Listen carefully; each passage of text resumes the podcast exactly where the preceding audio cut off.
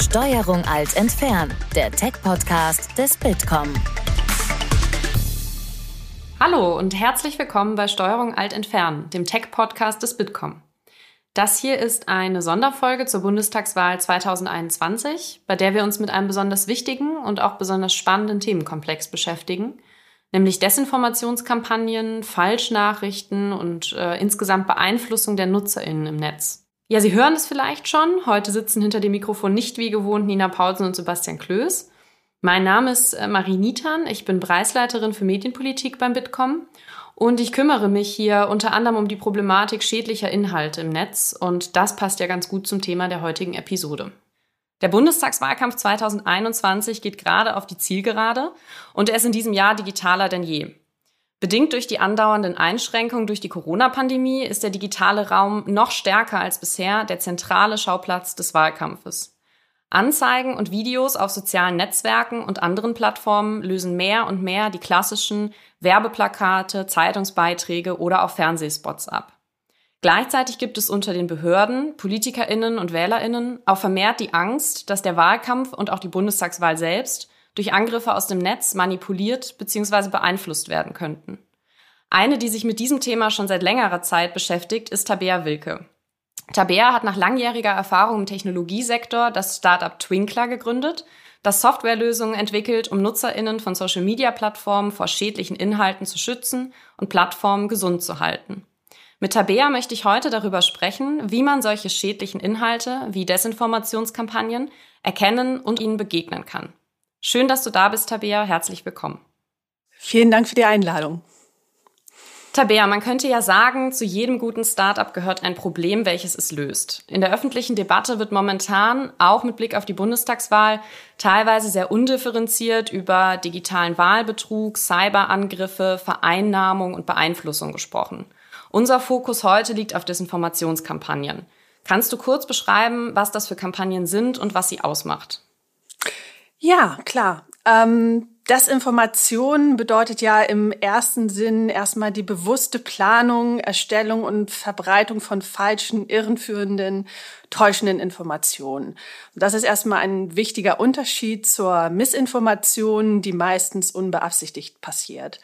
Und Desinformation hat immer unmittelbaren Einfluss auf den Informationsraum, auf Öffentlichkeiten, hat manchmal auch das Ziel, die Öffentlichkeit zu verwirren, zu verändern oder bestehende gesellschaftliche Konflikte zu verschärfen. Und da gibt es eigentlich ganz viele verschiedene Arten von ähm, Desinformationskampagnen oder Desinformationstaktiken. Und das kann man unterscheiden nach Akteuren, nach Ziel und nach Taktik wenn wir uns die Akteure angucken, da gibt es State Actors, da gibt es Non-State Actors, da gibt es State-Sponsored Actors, State-Linked Actors, hat Twitter letztes Jahr ähm, neu eingeführt. Also unterschiedliche Akteure, die in Verbindung zu einem Staat stehen, entweder direkt bezahlt werden von einem Staat oder eine Verbindung zu einem Staat haben. Das sind so ähm, die Kampagnen, die in den letzten ein, zwei Jahren eigentlich mit am häufigsten auch erwähnt wurden und besprochen wurden. Dann gibt es natürlich auch andere Akteure, die solche Kampagnen machen, ähm, solche äh, sogenannte REMV-Akteure, also das sind Racial or Ethnically Motivated Violent Extremists, also ähm, White Supremacists oder Identitäre, die halt auf Grundlage von ähm, Rasse oder Zugehörigkeit zu einer äh, Minorität eben ja bestimmte ähm, Narrative in die Welt setzen und eben Kampagnen gegen ähm, diese Menschen fahren. Und dann gibt es eben noch ich sage jetzt mal, die klassischen ähm, extremistischen Organisationen und die wirklich gewaltsamen extremistischen Organisationen, wie zum Beispiel ISIS, ähm, alles, was im Irak passiert ist vor vielen Jahren, ähm, da gab es eben auch Desinformationskampagnen und sehr starke Präsenz auch auf den sozialen Netzwerken. Dann unterscheiden viele auch eben Foreign Actors, Domestic Actors. Ähm, wichtig ist, glaube ich, auch für uns in Deutschland ähm, besser zu verstehen, dass wirklich auch eine Industrie dahinter steckt, eine Desinformationsindustrie. Das heißt, heute haben wir wirklich Akteure mit finanziellen Interessen, die Plattformen nutzen, um Geld zu verdienen durch Desinformationskampagnen. Und da kann man auch nochmal unterscheiden zwischen eben politischen Interessen, strategischen Interessen ähm, und es gibt auch immer noch ähm, Leute, die einfach Freude daran haben, mal auszuprobieren, was sie ähm, mit Desinformation machen können. Das gab es in 2016 auch. Was überhaupt Desinformation oder Wahlen betrifft, ich glaube, da ist es ähm, wichtig, dass wir alle uns bewusst sind, dass das eben passiert. Also wir müssen damit rechnen, dass die Wahlen manipuliert werden. Das ist eigentlich eine sehr normale Sache mittlerweile. Die Frage ist immer, wie stark und von wem und auf welche Art und Weise. Ähm, wir haben die ersten Anzeichen in der Europawahl 2014 gesehen. 2016 beim US-Präsidentschaftswahlkampf wurde das dann das erste Mal richtig nachgewiesen. Dazwischen waren Wahlen wie Brexit, die US Primaries, das Referendum in Spanien, die Bundestagswahl 2017 und jetzt auch wieder eine Bundestagswahl. Also es gab sehr viele Gelegenheiten, wo auch ähm, Wahlen stattfanden. Aber wichtig zu verstehen ist auch, dass solche Einflussnahmen, also wirklich Desinformationskampagnen, die gezielt auf Themen gehen, um sie zu verändern in einer Öffentlichkeit oder auch tatsächlich eine Wahl zu beeinflussen, richtig komplexe Kampagnen starten schon anderthalb Jahre vorher, ähm, haben dann nochmal einen anderen Zyklus, etwa vier Wochen vor der Wahl. Aber die sind in der Regel sehr, sehr lange. Und dann gibt es eben noch die anderen, je nach finanziellen Hintergrund, die Kampagnen, die relativ ähm, kurzfristig dann laufen. Spannend zur Relevanz von ähm, Desinformationskampagnen ist zum Beispiel auch eine Studie äh, von Deloitte und dem Institut für Demoskopie Allensbach. Die haben eine Umfrage gemacht ähm, mit 404 Führungskräften aus deutschen Unternehmen, 104 Abgeordneten aus Landtagen, Bundestag und dem EU-Parlament. Und da haben 75 Prozent gesagt, ähm, dass sie Fake News, so bezeichnet es Deloitte, eben als größtes Cyberrisiko sehen. 75 Prozent. Und das, wenn man sich das anguckt über den Jahresverlauf, das lag 2017 noch bei 67 Prozent. Also das ist auch ähm, eine ganz interessante Zahl hierbei. Ein neuer Trend, den wir sehen, ist eben, dass seit 2019 und 2020 ähm, wirklich eine Desinformationsindustrie dahinter steckt. Das sind einerseits News Outlets. Also wenn wir jetzt nach Amerika gucken, war es zum Beispiel One America News Network, The Next News Network, Right Side Broadcasting Networks. Das sind so die drei großen, die maßgeblich während des US-Präsidentschaftswahlkampfs auch wirklich falsche Informationen gezielt verbreitet haben um Geld zu verdienen. Und das ist ein Teil des industriellen Faktors. Der andere Teil des industriellen Faktors ist, dass da wirklich Investoren auch hinterstecken und ähm, so eben auch diese Art der Kommunikation oder diese Art des Geldverdienens weiter vorantreiben. Okay. Also da war jetzt schon wahnsinnig viel drin. Ich versuche das einmal so ein bisschen sozusagen nochmal die einzelnen Punkte rauszugreifen. Also man kann grundsätzlich sagen, Desinformationskampagnen bedeutet also gezielt mit Absicht Falschnachrichten eben streuen. Es gibt aber ganz verschiedene AkteurInnen, die dahinter stecken können und es gibt auch verschiedene Ziele, die damit eben äh, verfolgt werden.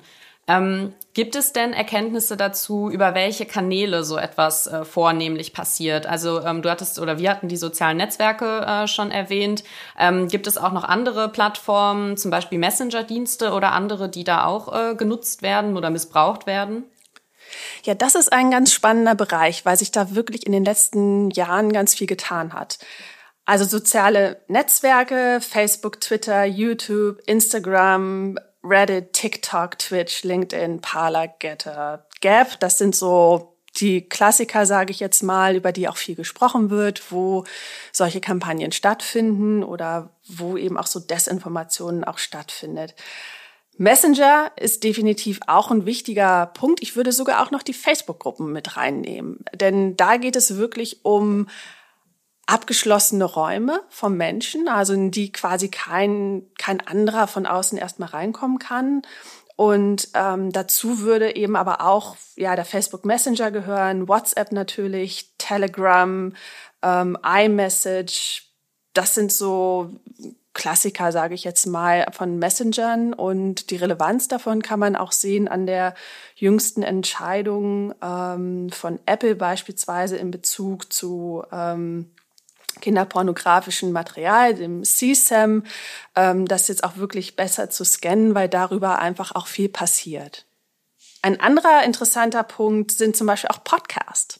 Also das, was wir heute machen, ein Podcast, das wird auch zur Desinformation genutzt. Ähm, da ist zum Beispiel ganz interessant die NBC-Reportage über eine Frau, über eine schwangere Frau, die sich im Free Birth Movement ähm, verlaufen hat. Die hat einen Podcast dazu gehört und hat dann durch diesen Podcast, über den auch andere Podcasts empfohlen wurden, dann immer weitere gehört und ist dann in diese ganze Rabbit Hole reingekommen. Und es ist im Resultat eigentlich eine traurige Geschichte, denn sie hat sich ähm, wirklich auf, auf diese Podcasts verlassen, die dazu aufgerufen haben, eine möglichst natürliche Geburt zu vollziehen. Ähm, ein, was da auch in dem Podcast gesagt wurde, das Baby kommt immer raus, egal wie, also man muss sich darüber keine Sorgen machen. Sie hat das Baby verloren, aber sie hat eben dann eben auch sich ähm, an die Öffentlichkeit gewandt, hat gesagt, hey, hier ist ein Problem da. Ähm, ich habe denen wirklich geglaubt und ähm, das ist das Resultat davon. Anderer Bereich ist zum Beispiel auch Gaming-Plattformen. Der Discord-Channel war zur Bundestagswahl 2017 ein Platz für Identitäre. Reconquista Germanica war da sehr aktiv, hat Anleitungen zur äh, Manipulation von Wahlzetteln im, im Wahloffice gegeben.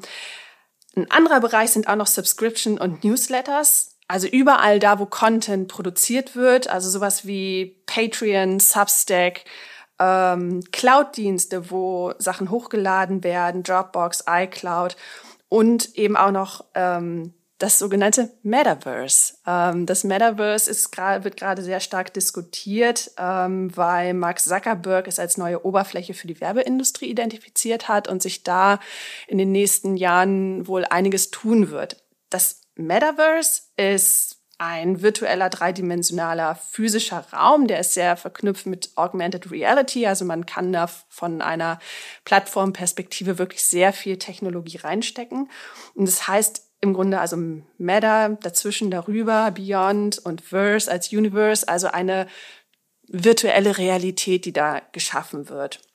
Und in dieser virtuellen Realität, äh, so beschreibt Mark Zuckerberg das, sollen eben nicht nur Spiele stattfinden, wie sie heute teilweise auch schon stattfinden, sondern eben auch Konferenzen, politisches Leben und so weiter. Also wirklich eine neue virtuelle Realität. Und das Ganze geht auf äh, Neil Stevensons zurück, der 1992, glaube ich, war das, einen Roman geschrieben hat, äh, Snow Crash. Und ähm, das wird jetzt sehr, sehr spannend werden, wie sich das in den nächsten Jahren entwickelt. Und so wie das Mark Zuckerberg beschreibt, könnte es sich so anhören, als dass er das wirklich als abgekoppelten Raum auch wahrnimmt, als neuen Raum, in dem man sich wirklich den ganzen Tag bewegt. Und da ist dann wirklich eine Frage, wie, was, welche Auswirkungen hat das wirklich auf die Politik der Realität oder ähm, das gesellschaftliche Leben der Realität, wenn sich Menschen auf einmal nur noch in virtuellen Räumen befinden. Und wenn hier Desinformationskampagnen stattfinden, hat das einfach nochmal ganz neue Ausmaße, wenn man sich vorstellt, dass Menschen da sich den ganzen Tag drin befinden. Was auch spannend ist, sind ähm, andere Plattformen, äh, die sich mit Desinformation auch noch beschäftigen müssen. Das ist zum Beispiel Shopify. Shopify hat ein Content Moderation Team. Ähm, also insgesamt, wenn wir jetzt über die Kanäle sprechen, Social Media, Messenger-Gruppen, Podcasts, Gaming, Subscription, Newsletters, Cloud-Dienste, das Metaverse, andere Plattformen wie Shopify, wir sprechen da über einen Markt, der ist insgesamt 120 Milliarden US-Dollar wert im Jahr 2027. Wahnsinn. Das heißt, es wird zwar in der öffentlichen Debatte hauptsächlich über soziale Netzwerke gesprochen, jetzt im Kontext von Desinformation und Falschnachrichten, aber eigentlich äh, zieht sich das sozusagen durch alle Ebenen äh, des Netzes letztlich und über verschiedene äh, Kanäle.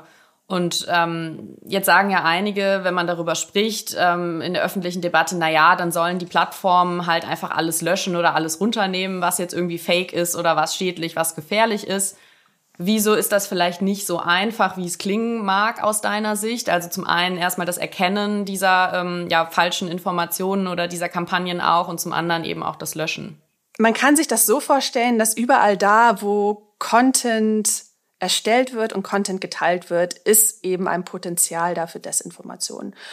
Und für jede Plattform ist es unglaublich schwer, diese Desinformation rechtzeitig zu identifizieren ähm, und eben auch intern eine Policy zu finden, wie sie damit umgehen sollen. Wir haben jetzt in den letzten Jahren gesehen, die großen Plattformen eben wie Facebook, Google, YouTube, ähm, da hat sich in den letzten Jahren etabliert, so einen Integrity Report zu veröffentlichen, alle drei Monate. Ähm, Facebook hat dann nochmal einen besonderen Blick auf äh, das sogenannte Coordinated Inauthentic Behavior, unter äh, dem sie halt die Einflussnahme äh, Influence Operations verstehen. Da kann man dann sehen, wie hoch war der Anteil von Violative Content, also in den ganzen Integrity Reports. Ähm, da kann man konkrete Zahlen sehen, wie viele Accounts, Inhalte wurden runtergenommen. Gibt es eben Hinweise auf staatliche Akteure oder Desinformationskampagnen oder sogar Influence Operations, was auch nochmal ein ganz anderes Thema ist. Facebook, Instagram, Messenger, Twitter, Google, YouTube, TikTok, das sind im Moment die Plattformen, die auch solche Reports zur Verfügung stellen. Das ist schon mal ein guter erster Schritt, um eine Art Transparenz herzustellen. Aber natürlich bleibt da die Frage offen, was haben Sie denn nicht entdeckt? Was sitzt denn da weiter auf der Plattform? Und da sind die Plattformen tatsächlich alle noch nicht da, wo sie sein könnten. Wir sehen vor der Wahl, dass die Plattformen unterschiedliche Maßnahmen ergreifen. Bei Facebook vermutet man, ähm, dass sie halt auch den Feed dementsprechend anpassen. Also sie schrauben den Feed runter. Ähm, kurz vor der Wahl Twitter verschärft eben radikal ihr Enforcement. Das haben wir letztes Jahr gesehen zur US-Wahl. Und ähm, Google macht es eben so, dass sie bei Google Search zum Beispiel wichtigen, wichtige Informationen zur Wahl hervorheben. Also das sind so die Mechanismen, die Plattformen im Moment nutzen. Ähm, wenn es jetzt um die Erkennung geht, ähm, das ist nochmal wirklich eine sehr komplexe Geschichte. Ähm, Facebook hat allein im Jahr 2019 3,7 Milliarden US-Dollar für Trust and Safety ausgegeben. 35.000 Menschen arbeiten im Content Review Bereich und das hat einen Grund. Ähm, die Erkennung von Desinformationen und zu unterscheiden, ob es jetzt wirklich Desinformation ist oder eine Meinung, die durchaus gerechtfertigt ist, ähm, möglicherweise sehr zugespitzt ist, aber trotzdem gerechtfertigt, braucht immer auch einen Kontext. Und diesen Kontext zu erkennen und darüber zu entscheiden, dafür braucht es in der Regel Menschen. Das heißt, die Systeme, die die Plattform im Moment ähm, aufgestellt haben, können das noch nicht vollständig lösen. Und wenn wir über die Systeme sprechen, da ist im Content Moderation Bereich sind da zwei Systeme wichtig. Das eine sind eben ähm, die Multitask Recommendation und Ranking Systeme, also deren Aufgabe ist es, beliebten Content zu erkennen und eben stärker auszuspielen, hochzuspielen. Also wenn wie jetzt zum Beispiel, ähm, wenn der Podcast geteilt wird auf LinkedIn ähm, und ganz viele Leute das faven und äh, auf Twitter retweeten, dann weiß der Recommender auf Twitter beispielsweise, okay, ähm, das finden viele Leute gut, also pushen wir das möglicherweise nochmal hoch im Feed. Das andere System sind die Content Moderation Systeme und deren Aufgabe ist genau das Gegenteil. Die sollen eben schädlichen Content erkennen und möglichst frühzeitig runternehmen. Und diese beiden Systeme, also die Recommenders, die Ranking-Systeme auf der einen Seite und eben die Content Moderation Systeme auf der anderen Seite, die fighten miteinander. Das sind Systeme, ähm, die ganz unterschiedliche Interessen haben. Und diese Systeme zu trainieren, ist unglaublich schwer. Wenn wir jetzt auf die Systeme gucken, ist es unglaublich komplex. Also viele Menschen fragen sich ja, warum nehmen die Plattformen das nicht früher runter? Warum können die das nicht erkennen? Technisch gesehen ist es unglaublich komplex, diese Sachen zu erkennen. Die meisten Plattformen arbeiten bei der Erkennung mit künstlichen, mit künstlicher Intelligenz, sogenannten Deep Learning Modellen ähm, manche Plattformen eben auch mit neuronalen Netzen. Also das allein, ähm, um diese Systeme zu betreiben, braucht man schon mal richtig gut ausgebildete Engineers, ähm, die sind gut bezahlt.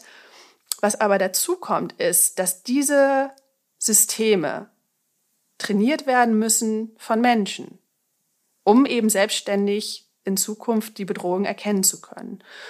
So, und diese Systeme, diese Modelle die brauchen Trainingsset, also sogenannte, dass sie erstmal verstehen, was ist jetzt wirklich Violative Content und was ist kein Violative Content.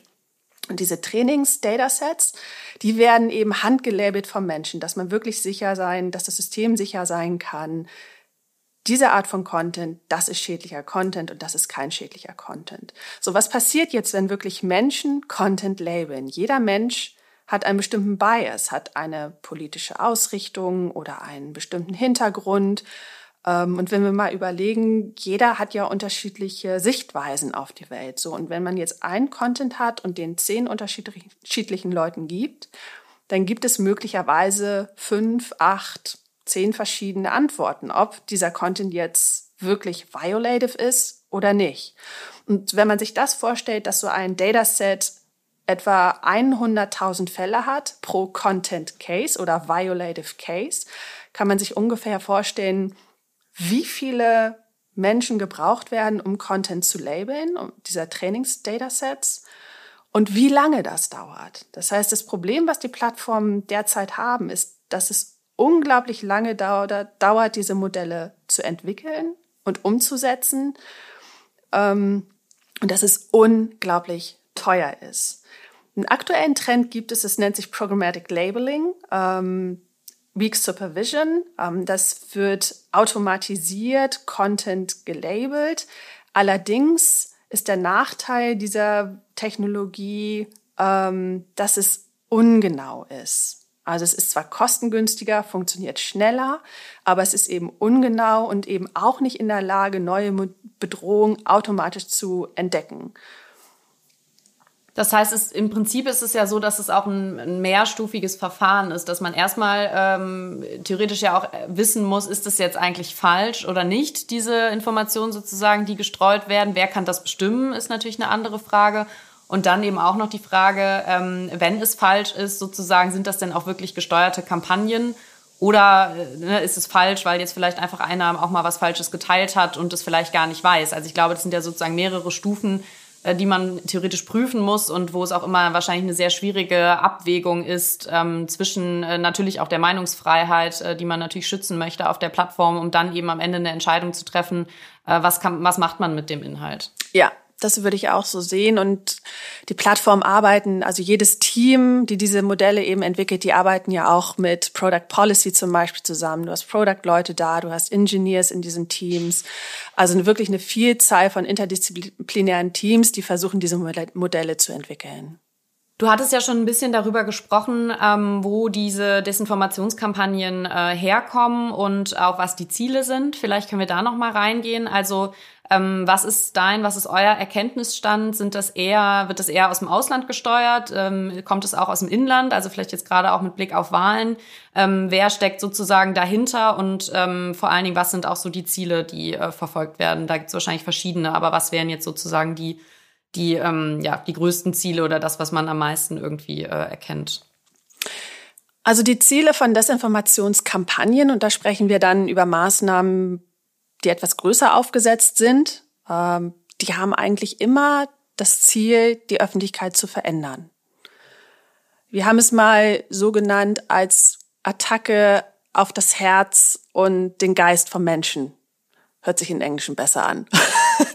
ähm, Hört sich ganz schön ähm, gruselig an, auf jeden Fall. Ja. ja, aber das ist eigentlich genau das, was, was sie vorhaben. Also das ähm, und wenn sie gut sind, auch erreichen können. Und wir haben das tatsächlich auch gesehen in, in den USA 2016, letztes Jahr. Es funktioniert. Also die sogenannten äh, PsyOps, die Psychological Operations, die es schon seit vielen Jahrzehnten gibt. Also das ist kein neues Phänomen. Das ist vielleicht auch nochmal ähm, wichtig zu verstehen. Diese psychologischen Operationen im militärischen Bereich, die Einflussnahme von Öffentlichkeiten, insbesondere in sensitiven Situationen, wie einer Wahl, wie ein Referendum, wie einer Naturkatastrophe übrigens auch, also wie in einer Flut oder auch äh, als in Paris die Kathedrale abgebrannt ist. In solchen äh, Situationen ist die Öffentlichkeit immer. Oder während so einer Corona-Krise zum Beispiel? Absolut. Also alles, was neu ist zum Beispiel ähm, oder so ein Desaster. Ähm, das sind so Situationen, in denen solche Kampagnen immer reingehen. Und da sind die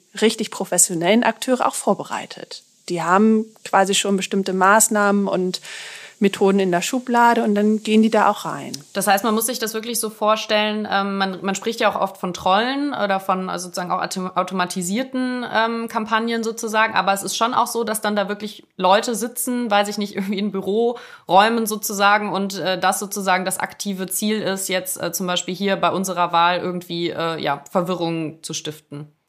Ja, in der Methode gibt es natürlich viele verschiedene ähm, Aspekte. Also da, da gibt es die sogenannten Trollarmeen, die in äh, so manche schreiben Kellern sitzen und äh, den ganzen Tag nichts anderes machen, als entweder zu färben, zu retreaten, zu scheren oder ähm, tatsächlich sich ähm, neue Geschichten auszudenken über äh, Politiker oder Sachen, die passieren könnten. Dann gibt es natürlich ähm, auch die Methode, automatisierte Accounts zu nutzen äh, oder jegliche Formen der Automatisierung.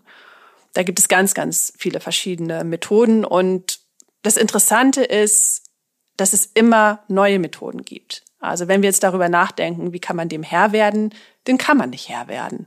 Denn jedes neue Feature, was Plattformen veröffentlichen oder jede neue Plattform, die das neue, die neue Features hat, ähm, das wird genutzt, um solche Kampagnen zu starten. Was würdest du denn sagen, ähm, wenn jetzt sozusagen wirklich ein Plan dahinter steckt und es natürlich auch darum geht, ähm, wen wollen wir jetzt, ähm, ja, ich sage mal, attackieren mit solchen Desinformationskampagnen oder wen wollen wir erreichen? Also jetzt, wenn wir über den Wahlkampf sprechen, ist es ja bei äh, PolitikerInnen häufig so, dass die ja schon bestimmte Leute sozusagen targeten auch mit ihren ähm, Anzeigen, mit ihrem Wahlkampf, wo sie wissen, die ähm, ne, sind vielleicht eh sozusagen geneigt, äh, mich zu wählen oder die sind so äh, in meiner, ähm, ja vielleicht so in meiner Blase drin, auch was meine Themen angeht. Ist das bei Desinformationskampagnen auch so, dass ähm, sozusagen auch gezielt ähm, sozusagen man sich überlegt, welche Leute man damit treffen will? Oder wird hier eigentlich ähm, jede Wählerin, jeder Wähler potenziell äh, adressiert? Und kann ich vielleicht, äh, wenn ich sozusagen auch äh, von so etwas, ähm, ja, wenn ich so etwas mitbekomme, nachvollziehen, warum ich denn jetzt als Nutzerin von einer bestimmten Kampagne oder so äh, auch äh, angesprochen wurde? Wenn wir über Desinformationskampagnen sprechen, die wirklich große Mengen Geld hinter sich haben, ähm, große Möglichkeiten haben, dann sind diese Kampagnen auch sehr professionell ausgerichtet. Das muss man sich im Grunde so vorstellen, wie wenn man eine professionelle Werbeagentur für Digital Campaigning in, äh, beauftragt. Also wir haben 2020 ähm, oder 2016 in den US-Präsidentschaftswahlen gesehen, dass sich die ähm, die Influence Operations ganz gezielt zum Beispiel auf Schwarze in Amerika konzentriert haben. Da nicht nur auf, auf Schwarze, also Black Community, sondern eben auch wirklich auf die Religiösen beispielsweise. Und genau in dieser Community bestimmte Narrative verbreitet haben, wirklich gezielt Desinformationen und wirklich Psyops. Es waren richtige Psyops, die da ganz gezielt in dieser einen bestimmten Community platziert wurden äh, und auch sehr aktiv. Also da sprechen wir auch nicht nur über Platzierung oder über eine Kampagne, die gesponsert wurde, sondern da wurde auch wirklich interagiert mit den Leuten. Und das muss man sich wirklich im höchsten Grade professionell vorstellen. Sofern es wirklich gut finanzierte langfristig ausgerichtete Kampagnen sind, was eher die Minderheit ist. Also wenn man sich, wenn man so einen Kuchen vor sich hätte, das sind jetzt alle Desinformationskampagnen, dann ist der Anteil von diesen wirklich sehr, sehr hochprofessionellen, sehr gut finanzierten Kampagnen sehr, sehr klein. Der größte Teil ist eher halb professionell, sage ich mal. Wir haben unter diesen Desinformationskampagnen, was du eben sagtest, mit Politikern natürlich auch einen Teil dabei, der von politischen Gegnern kommt, ähm, der bestimmte Sachen verbreitet. Äh, da ist eben der Klassiker in Anführungsstrichen. Ähm, in den USA sehen wir das, äh, jede Art von Child Abuse von einem Politiker oder äh, wenn es irgendwelche Vorwürfe gab, Frauen oder andere Menschen am Arbeitsplatz äh, ja nicht richtig behandelt zu haben. Ähm, das ist jetzt, sage ich jetzt mal so, ein Klassiker, der bei jeder Wahl gefahren wird. Ähm, was auch bei jeder Wahl gefahren wird, sind sogenannte Hack and Leak Tactics. Und da gibt es auch nochmal unterschiedliche Arten. Also wir haben in Deutschland gesehen, dass im Jahr 2017 der Bundestag gehackt wurde und auch noch andere Organisationen. Und bei Hack and Leak Tactics, die eingesetzt werden zur Desinformation, ist es eigentlich unrelevant, ob wirklich Daten abgeflossen sind. Solange das Zielland weiß, dass es einen Hack gab weil in dem Moment können Desinformationskampagnen damit spielen und auch völlig gefakte Dokumente veröffentlichen und sagen, das ist aus dem bundesweit Hack und die Medien werden sich darauf stürzen. Ähm, und dadurch gibt es eben noch mal eine zusätzliche Öffentlichkeit. Wen das auch interessiert, wir haben ein White Paper rausgegeben zur, zur Informationsbedrohung in Deutschland und da haben wir noch mal ganz genau aufgeschrieben, was verschiedene Arten von Hack-and-Leak-Taktiken es gibt und wie die funktionieren. Ähm, das ist auch noch mal wirklich ein sehr spannender Bereich, wo, wo mit ähm, ja den Ängsten auch der Bevölkerung gespielt wird. Also wenn wir, wenn jetzt viel darüber gesprochen wird und die Bundestagswahl wird beeinflusst, das ist alles ganz furchtbar, stellt sich jeder was ganz anderes Furchtbares darunter vor. Und insbesondere wenn das die Regierung sagt, ist das eher kontraproduktiv. Also die, es ist gut, dass die Regierung ein Augenmerk darauf hat. Es ist unglaublich wichtig. Es ist auch gut, dass die Regierung es kommuniziert. Aber wenn sie es kommuniziert, dann muss sie ganz, ganz konkret sein. Ähm, das hat letztes Jahr die CISA sehr gut hingekriegt in den USA, die wirklich herausragend gute Arbeit geleistet haben. Ähm, und dann wirklich sagen, das sind die Narrative, die gerade genutzt werden. Das ist der Akteur, der dahinter steckt. Das passiert hier gerade. Und dann kann auch jeder Einzelne bei sich im Feed sehen, habe ich das jetzt sehe ich das jetzt gerade? Ah, okay, da wurde ich gewarnt, das ist eine Desinformationskampagne. Sowas hilft, aber es hilft eben nicht so viel, wenn die Regierung sagt, oh Gott, das ist alles sehr furchtbar. Ähm, wir unterliegen einer großen Bedrohung und erkennbar passiert ja auch nichts, diese Bedrohung zu stoppen. Und ich glaube, da müssen wir noch besser werden in Deutschland. Das heißt sozusagen Panik äh, generieren ist sozusagen eigentlich das Schlimmste, was man machen kann dann in so einer äh, Situation. Ja. ja, sowas nutzen auch diese Desinformationskampagnen aus tatsächlich. Ja, ja. Das heißt, es gibt verschiedene Strategien. Du hast genannt äh, Hack and Leak, also sozusagen sich in ein System einhacken, versuchen an sensible Daten zu kommen, ähm, diese dann gegebenenfalls zu veröffentlichen oder wenn es noch nicht mal dazu kommt, sozusagen vielleicht auch Dinge zu veröffentlichen und vorzugeben, sozusagen. Das ist aus dem Hack, also sowas, was auch ähm, verunsichern soll und auf der anderen Seite, ähm, wie du sagtest, ähm, ja bewusst falsche, negative Informationen über Personen verbreiten, um sie sozusagen zu diskreditieren, was ja kein neues Phänomen ist. Also die klassische Verleumdung sozusagen gibt's ja auch im analogen Bereich, ähm, ist jetzt genau. keine Erfindung des Internets, aber kann natürlich wahrscheinlich einfach durch die, ähm, ja, die neuen Methoden, wahnsinnig viele Leute zu erreichen im digitalen Bereich, einfach nochmal verstärkt werden, was im Analogen dann vielleicht gar nicht so, einen, äh, so ein Ausmaß hätte. Würdest du es so sagen? Ja, vier Dinge sind im Grunde neu. Wenn wir jetzt die Desinformationskampagnen oder PsyOps betrachten. Das erste sind eben die Instrumente der Operation, sowas wie Social Networks. Die gab es 1920, 1930 noch nicht, als zum Beispiel Nazi-Deutschland es sehr intensiv betrieben hat. Ähm, die Geschwindigkeit der Verbreitung ist immens. Das gab es auch noch nicht. Heute kann jeder eine globale Audience erreichen in Sekunden. Das dritte ist die Reichweite. Ähm, und das vierte ist eben die Industrie mit den ganzen Invest Investoren dahinter. So, und das, das sind äh, vier neue Dimensionen, ähm, die man berücksichtigen muss, auch für die Zukunft, also wenn sich eine Regierung überlegt oder auch Plattformen überlegen, wie gehen wir damit in Zukunft um, die Zukunft wird eher so aussehen, dass wir davon mehr sehen, ähm, dass es schneller wird. Das, das Tempo der US-Wahl letztes Jahr war rasant. Es war rasant. Der News Cycle war rasant, die Narrative waren rasant. Das wird eher zunehmen. Und im Vergleich zu dem, was in den letzten Jahrzehnten passiert ist, eben 1920, 1930 und so weiter, von vielen verschiedenen Nationen. Es ist nicht nur ähm, Deutschland oder auch USA oder UK, es sind viele verschiedene Nationen. Und ich würde mal sagen, der Anteil der Nationen, die wirklich auch ähm, Influence Operations betreiben, ist, hat eher zugenommen.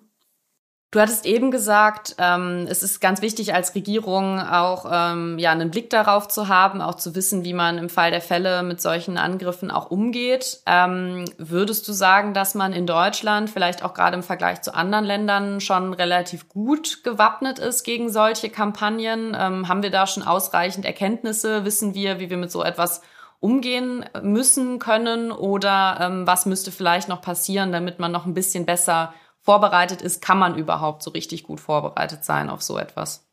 Das wird ja viel diskutiert in ganz unterschiedlichen Bereichen. Was total richtig ist. Das wird diskutiert im Journalismus. Wie gehen wir um mit Hack und geleakten Informationen? Berichten wir darüber? Ähm, ja oder nein? Wie sieht die Verifizierung aus solcher Materialien? Der Journalismus grundsätzlich spielt eine sehr wichtige Rolle, wenn es darum geht, ähm, Desinformationskampagnen Raum zu geben und wirklich Einfluss, langfristigen, tiefen Einfluss auf die Öffentlichkeit und die Meinung der Bürger zu haben. Da ist Journalismus unglaublich wichtig.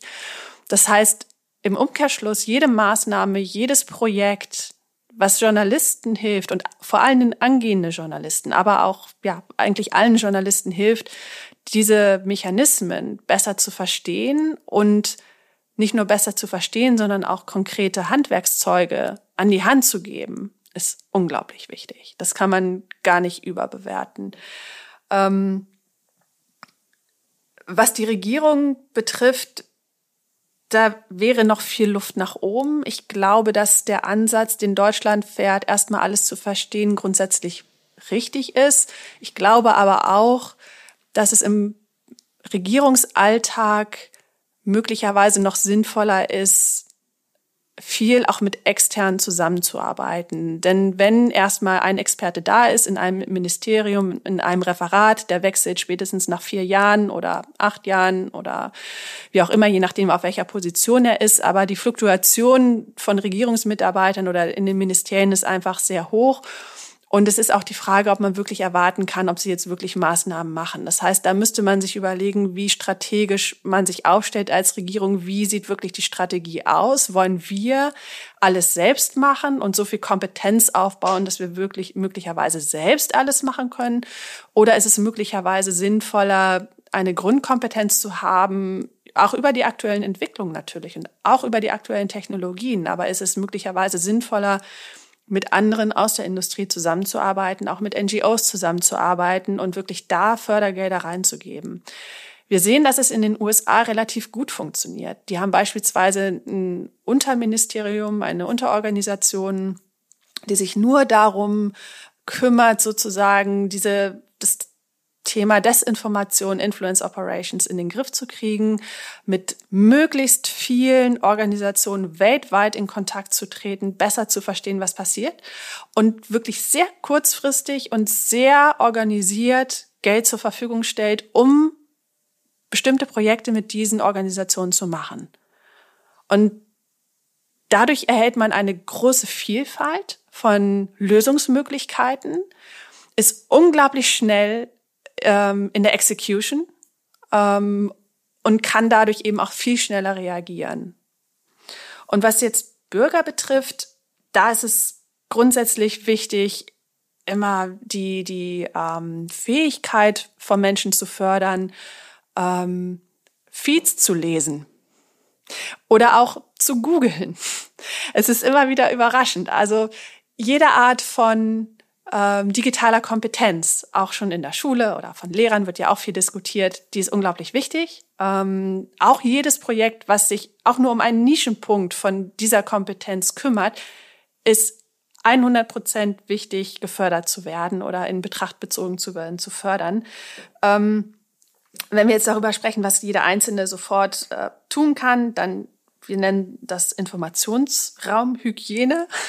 ähm, also bevor man eben Inhalte teilt oder weiterleitet, einmal vorher darüber nachdenken, was bringt mein Content für andere, den ich gerade teile. Also wirklich von dieser Zielgruppenperspektive aus zu denken. Dann verstehen die Menschen eigentlich, ähm, die mir folgen oder die diesen Content sehen, verstehen die eigentlich möglicherweise den Sarkasmus, den ich damit meine, oder den Humor oder den Kontext, ähm, habe ich genug Informationen geliefert, dass sie das verstehen? Oder verstehen die das möglicherweise falsch und dann entsteht eine riesige Verwirrung? Und warum will ich das eigentlich teilen?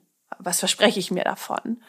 So, und wenn man da einmal kurz drüber nachdenkt, hilft es schon, bestimmte Sachen zu teilen oder nicht zu teilen, denn wir leben alle in dieser Welt zusammen sozusagen und jeder hat auch genauso wie bei Impfungen eine gewisse Verantwortung für den Informationsraum von anderen.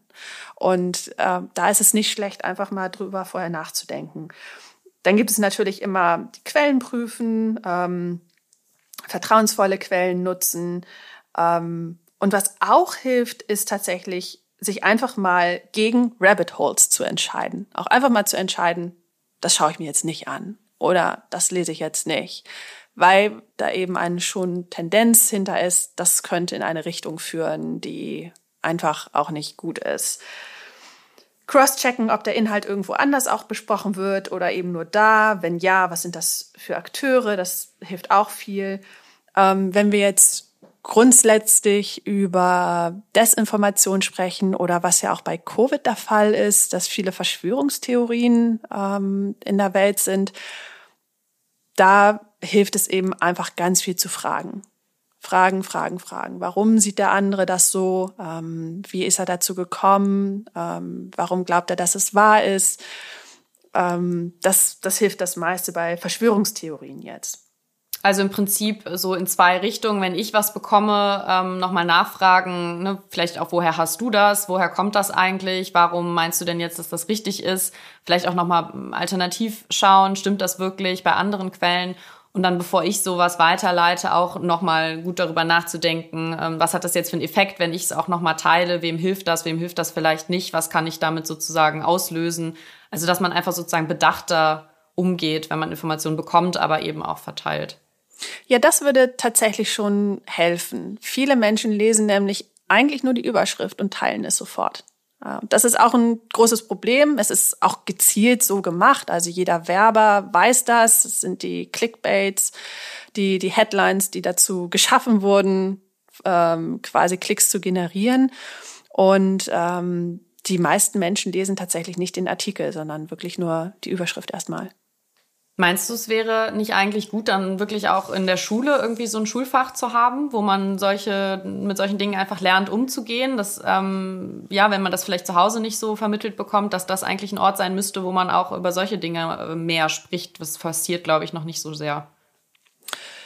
Grundsätzlich ist alles, was in der Schule unterrichtet wird, in diesem Bereich natürlich sinnvoll. Ähm, ich glaube, man muss sich überlegen, wie aktuell können Lehrer sein? Also auf welchem aktuellen Stand können Lehrer sein? Was kann man von denen verlangen?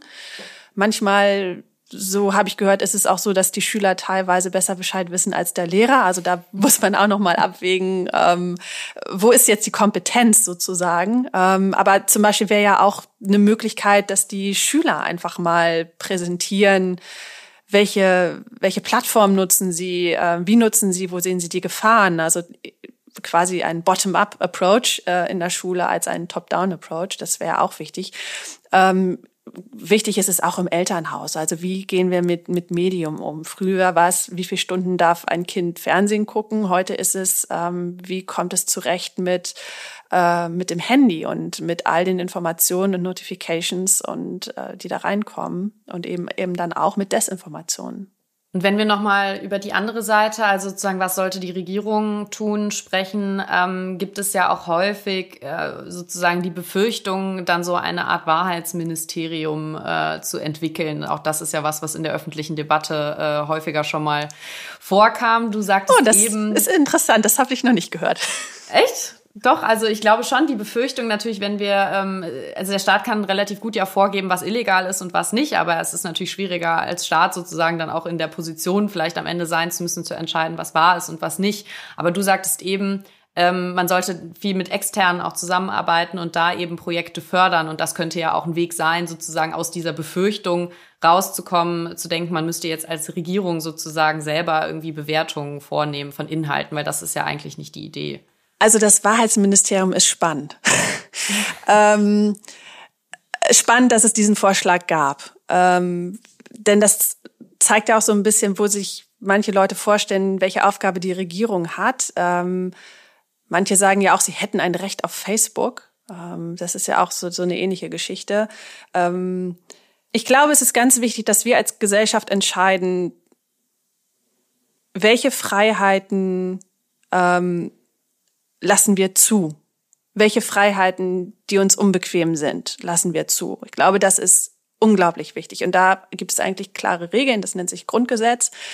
ähm, zumindest in Deutschland. Ähm, wir sehen das in anderen Staaten, in Indien und so weiter, wo das ganz anders gehandhabt wird, wo auch das Internet ganz anders gehandhabt wird. Es wird schlichtweg äh, reguliert, ähm, abgesperrt. Es wird ein sogenanntes nationales Internet errichtet im Iran, in Russland.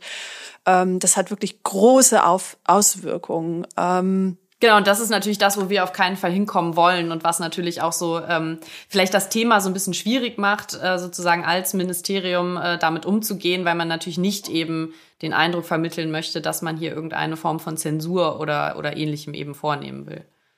Ja, also mich überrascht wirklich dieses, äh, diese Idee des Wahrheitsministeriums. Ähm, Weniger Idee, sondern Befürchtung sozusagen, ja, dass okay. man, dass das ein Vorwurf sein könnte, wenn man mit dem Thema eben sich äh, beschäftigt. Ja, das ist durchaus berechtigt. Also wie, wie hoch ist die Zensur? Ähm, und was, was darf eben eine Regierung machen? Und was dürfen übrigens auch Plattformen machen? Also wenn wir uns auch die Entscheidung angucken von Apple beispielsweise, ähm, ohne da jetzt in die technischen Details zu gehen, wie sie es tun. Ähm, aber das ist eine völlig neue Art und Weise, ähm, die jeden iPhone-Nutzer oder auch ehrlicherweise jeden Apple-Nutzer betrifft, denn es werden eben nicht nur die iPhones gescannt, sondern ähm, oder auf, auf den iPhones eben Dateien ähm, gebracht, die alle Inhalte scannen, ähm, sondern eben auch von jedem MacBook oder jedem iMac. So ähm, und das so sagen eben auch andere, öffnet eben die Tür für ganz andere Zensuren. Also wie muss man sich das dann vorstellen, wenn Apple in, China, in, in China ist? Ähm, kann jetzt die chinesische Regierung sagen, wir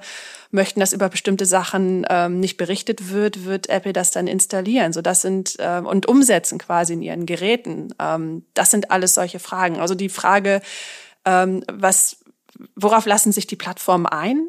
Technisch ist erstmal viel möglich, aber worauf lassen sich die Plattformen ein? Und ich glaube und ich hoffe, in Deutschland ist es völlig unmöglich, ein Wahrheitsministerium zu errichten. Ähm, ich hoffe, das ist unmöglich.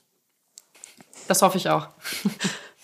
Das heißt, ähm, wahrscheinlich wäre auch so ein Gesetz sozusagen gegen Desinformation, was auch schon mal äh, vielleicht auch mal gefordert wurde an der einen oder anderen Stelle, nicht unbedingt der richtige Weg, um diesem Phänomen zu begegnen. Jetzt anders als wirklich illegalen Inhalten.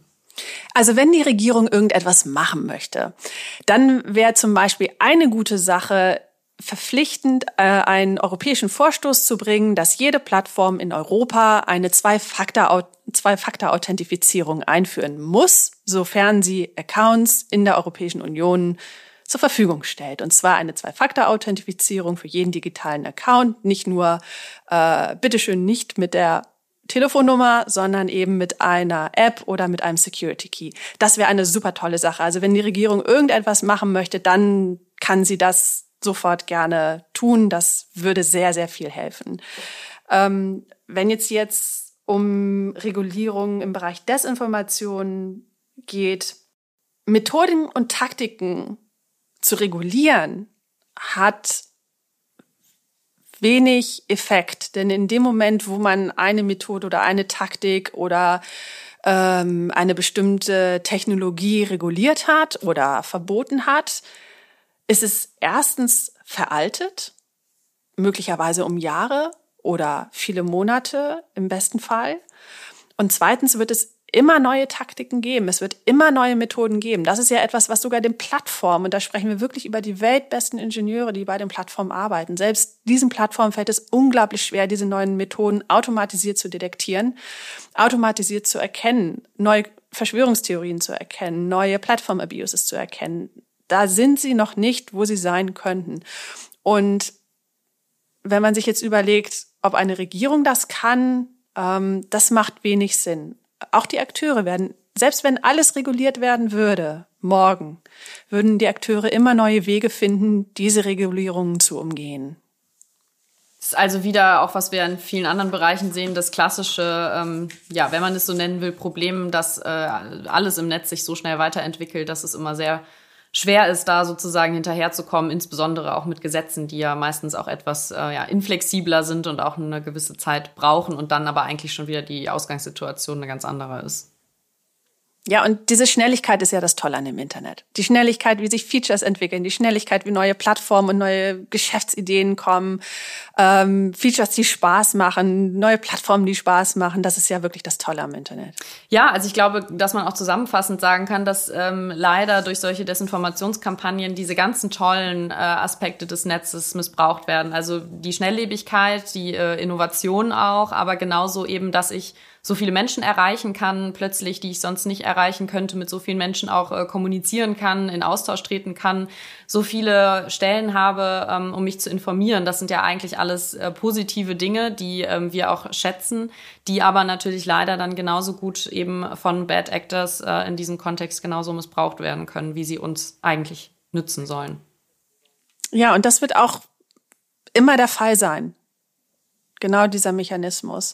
Und was, glaube ich, jeder, der sagt, er möchte gerne Desinformationen regulieren, ich glaube, da ist es wichtig, nochmal besser zu erklären, wie der Zusammenhang auch ist ähm, zur Accountsicherheit. Der spielt wirklich eine große Rolle, ähm, eben auch nicht nur die, die, äh, die Fähigkeit, Feeds zu lesen oder zu googeln, sondern auch wirklich ähm, seinen Account zu sichern. Ähm, und ich glaube, da müssen wir einfach noch ganz, ganz, ganz viel Arbeit investieren.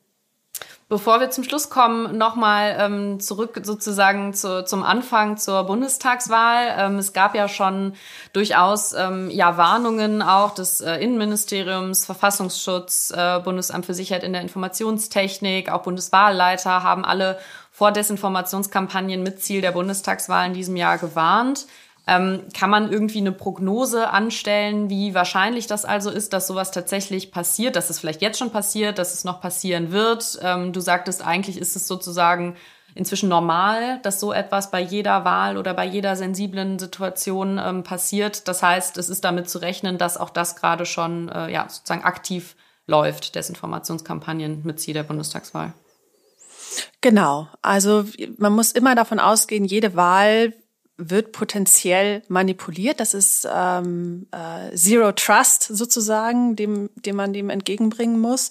Die Frage ist dann aber immer, ähm, wie stark sind diese Kampagnen, welchen Einfluss haben diese Kampagnen, wie wirksam sind diese Kampagnen, wie stark sind sie finanziert und so weiter. Also nochmal, das ist, ist ganz, ganz wichtig zu differenzieren, ganz konkret zu werden. Also es hilft keiner Wahl, wenn die Regierung sagt, oh Gott, wir werden beeinflusst, es finden irgendwie Kampagnen statt, wenn nicht konkret gesagt wird, was denn genau. Oder wenn auch Leute sagen, dieses Land beeinflusst jetzt die Bundestagswahl, dann wäre es wichtig zu verstehen, wie denn genau? Was machen sie denn gerade? So. Und das ist, das ist immer ganz, ganz wichtig zu differenzieren und ganz, ganz konkret zu werden. Und solange dieses Konkrete noch nicht da ist und dann eben auch als Regierung natürlich verknüpft mit Maßnahmen, ähm, ähm, macht es auch nicht so viel Sinn, darüber zu sprechen. Also das hilft einfach nicht so viel den Bürgern, weil genau darüber sprechen wir ja jetzt gerade. Oder das ist auch der Grund, warum wir beide jetzt darüber sprechen, weil die Regierung gesagt hat, es wird manipuliert, so, aber keiner weiß genau, wie denn eigentlich, wer denn eigentlich.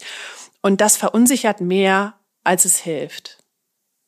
Das heißt im Prinzip also nochmal der Appell, sozusagen auch äh, an jeden Einzelnen, an jede Einzelne einfach, ähm, um sozusagen vorsichtig zu sein, einfach nochmal überprüfen, doppelchecken, bevor man etwas sozusagen ähm, ja für bare Münzen nimmt oder auch weiterleitet. Das ist äh, letztlich wahrscheinlich der beste Schutz, den sozusagen jeder Einzelne aufbauen kann gegen so eine ähm, Beeinflussung. Ja, und das ist leider tatsächlich die einzige Sache, die wir heute machen können. Es wird viel zu wenig investiert in Technologien. Es wird viel zu wenig investiert in Projekte, in wirklich tolle Projekte, die es gibt. Übrigens, das Baltikum ist auf einem sehr, sehr guten Stand. Da gibt es viele, viele Organisationen, die sich dem Thema widmen. Sie sind viel besser aufgestellt als Deutschland. Ähm, auch haben viel mehr Wissen über die Mechanismen, über die Methoden. Journalisten müssen viel besser verstehen, ähm, wie das alles funktioniert, wer die Akteure sind, was die Methoden und Taktiken sind. Das ist alles, da ist Deutschland einfach viel, viel, viel zu weit hinten.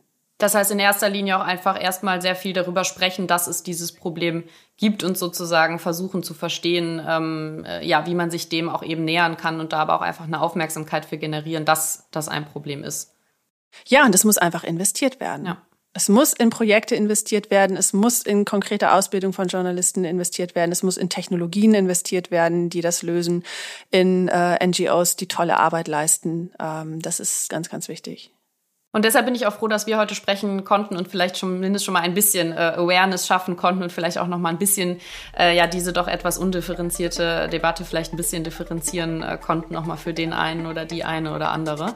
Ähm, ich bin damit auch schon am Ende der ganzen Fragen, die ich an dich hatte, einfach weil das Thema so spannend und äh, ja ehrlicherweise auch etwas beängstigend ist. Aber vielen herzlichen Dank, dass du dir die Zeit äh, genommen hast, äh, Tabea. Es war mir eine Freude und ähm, wir wünschen euch natürlich ganz viel Erfolg weiterhin beim Kampf gegen die Desinformationskampagne. Vielen Dank, sehr gerne. Das war Steuerung Alt Entfernen, der Tech-Podcast des Bitkom. Weitere Folgen findet ihr auf www.bitkom.org/podcast.